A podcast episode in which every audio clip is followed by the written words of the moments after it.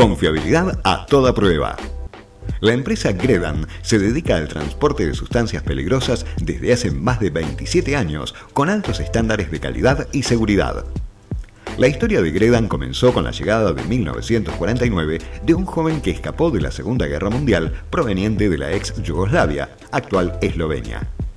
Gerbeck se instaló en Hurlingham y comenzó a trabajar en la fábrica de cartones y cajas Skolnik, número uno de Sudamérica en ese entonces. En 1960 compró su primer camión y le ofreció transportar de manera independiente a la fábrica. En 1992 nació la empresa Gredan, ya con los hijos de Kerbeck, siendo parte. El transporte es parte de nuestras raíces, comentó Eduardo Kerbeck, socio gerente.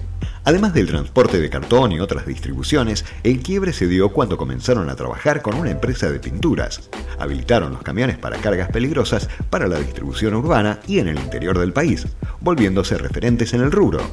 Hoy trabajan con las empresas más importantes de la Argentina. Actualmente posee una flota de 65 vehículos que recorren un promedio mensual urbano de entre 2 y 3 mil kilómetros, mientras que los que realizan viajes interprovinciales llegan hasta 5.000. La mayoría de las unidades son Mercedes-Benz y en la empresa son fieles a la marca alemana. Tienen configuraciones muy variadas, desde sprinter hasta semi-remolques y potencias que llegan hasta los 350 caballos.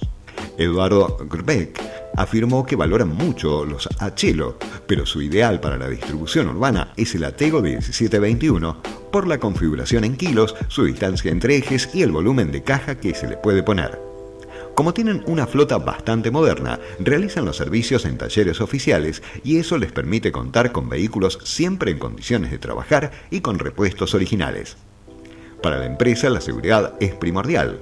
Auditados por las normas ISO 9001-2015 respecto del tipo de distribución, las cargas peligrosas son categorizadas porque pueden generar daños ambientales, al margen de que puedan ser explosivas.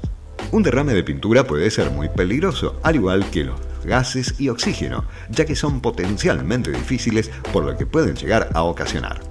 Los choferes necesitan realizar cursos para conocer la mercadería y cómo trabajar con los cuidados correspondientes.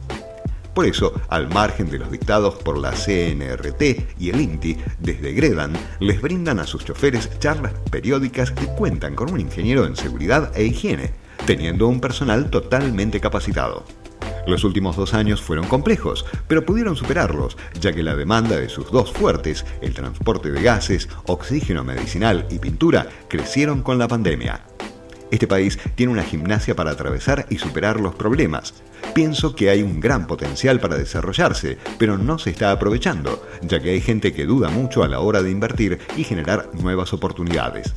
Esperamos que todo se normalice, seguiremos apostando a futuro y esperando tener el país que creo nos merecemos, cerró Eduardo Rebeck.